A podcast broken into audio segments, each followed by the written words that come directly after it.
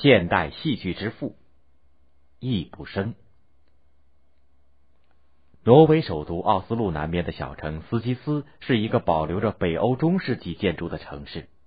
城中那座塔楼高耸、气势雄伟的大教堂更让人们惊叹不已。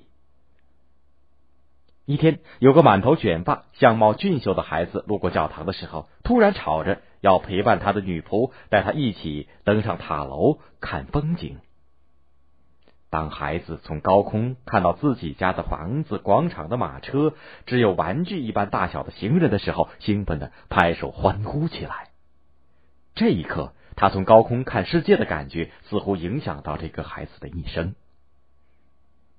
几十年以后。这个名字叫易卜生的孩子成为著名的剧作家，他写出了好几部剧情紧凑、用人物遭遇生动反映社会现实题材的剧本，剖析了人世间的虚伪和罪恶，突破了戏剧多年以来以历史传说作为故事题材的传统，不但震动了挪威，而且影响了欧美。这些戏剧深刻的揭露了假恶丑，正如他在在高原一诗当中所说的。我从高处看人群，看清了他们的真正本性。一八七四年夏天，在丹麦哥本哈根写了多部戏剧、已经成名的易卜生和朋友劳拉交谈的时候，劳拉告诉他，他因为一时筹不到钱支付丈夫治疗的费用，只得伪造签名借钱。他万万没有想到的是。丈夫在知道这件事情以后，居然拒绝原谅他百般无奈之际的行为，他的家庭也就此破裂。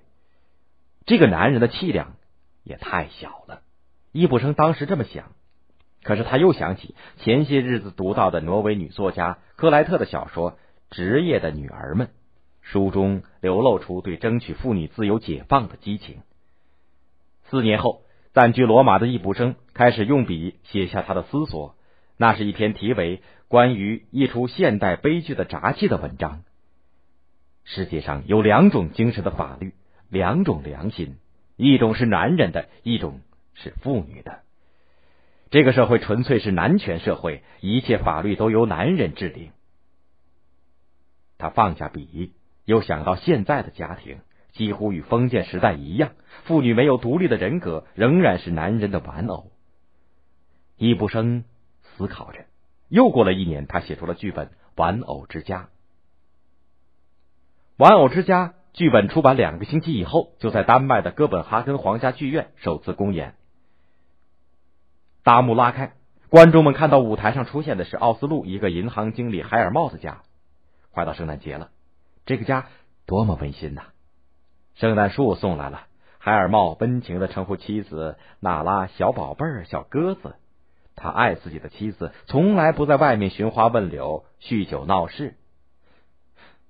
娜拉好像也挺幸福，她结婚八年，成了三个孩子的母亲。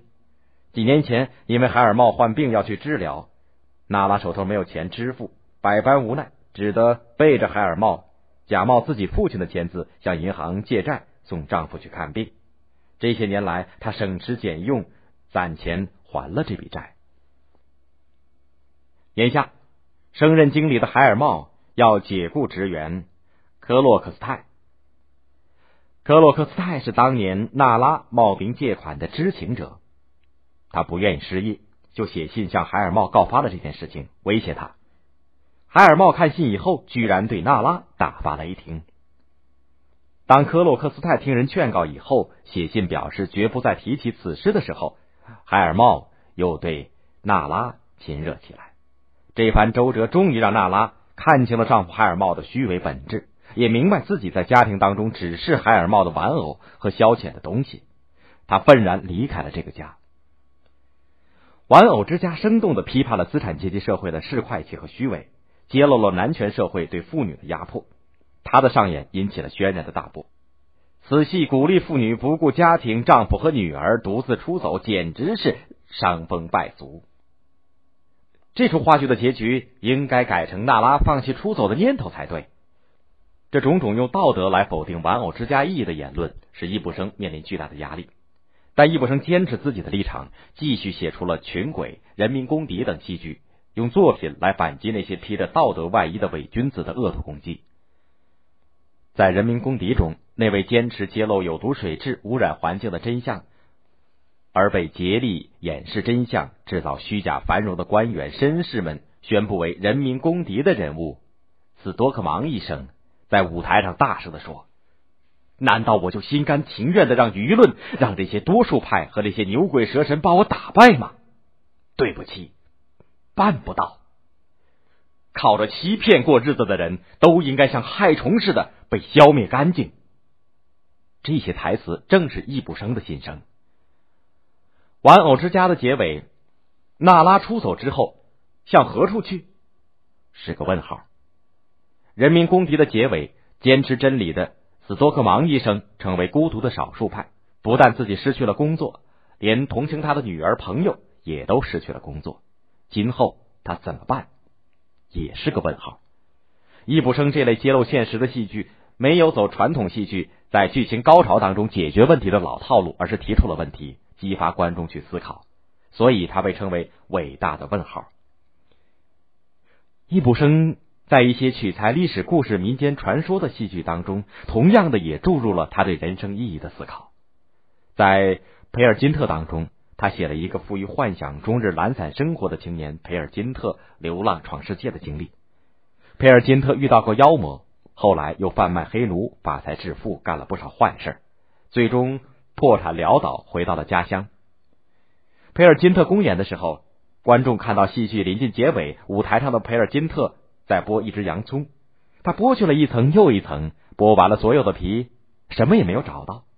易卜生通过这个具有强烈象征性的情节，突出了全剧的哲理：自私专横的向生活索取的人，最终是一无所有。易卜生七十八岁在奥斯陆逝世，他留下的《玩偶之家》《人民公敌》等剧本成为世界各国戏剧舞台上的经典作品。他的创作对十九世纪末二十世纪初的欧美戏剧产生了深远的影响，因而被称为现代戏剧之父。